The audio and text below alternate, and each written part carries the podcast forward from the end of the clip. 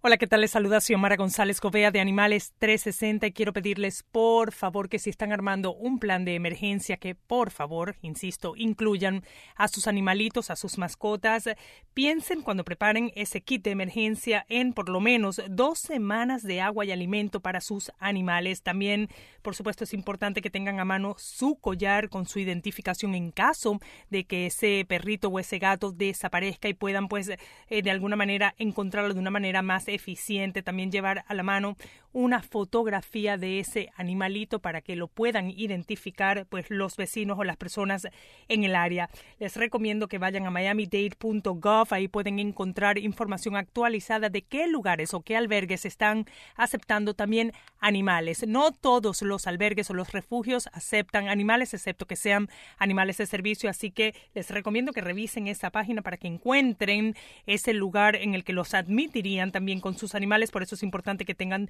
también a mano una jaula para que puedan, por supuesto, transportarla. Y los que tienen gatos, no se les olvide llevarse esa cajita en la que estos gatitos harían sus necesidades y a los que tienen perros les recomiendo que se lleven esas bolsitas para pues no generar este pues un foco de contaminación este con todo esto que bueno, será impredecible, pero por eso es importante prepararse. No dejen de hacerlo y si necesitan salir del condado de Miami o de cualquier lugar donde nos estén escuchando aquí en la Florida, pues vayan a la página petswelcome.com y ahí pueden encontrar los hoteles en donde permiten también animales. Así que ahí les dejo esa información para que tengan pues un huracán mucho más seguro. Espero que estén bien, tranquilos y abracen siempre a su perro para que se sientan mucho más relajados. Un abrazo a todos y pues disfruten lo mejor posible este momento en la medida posible.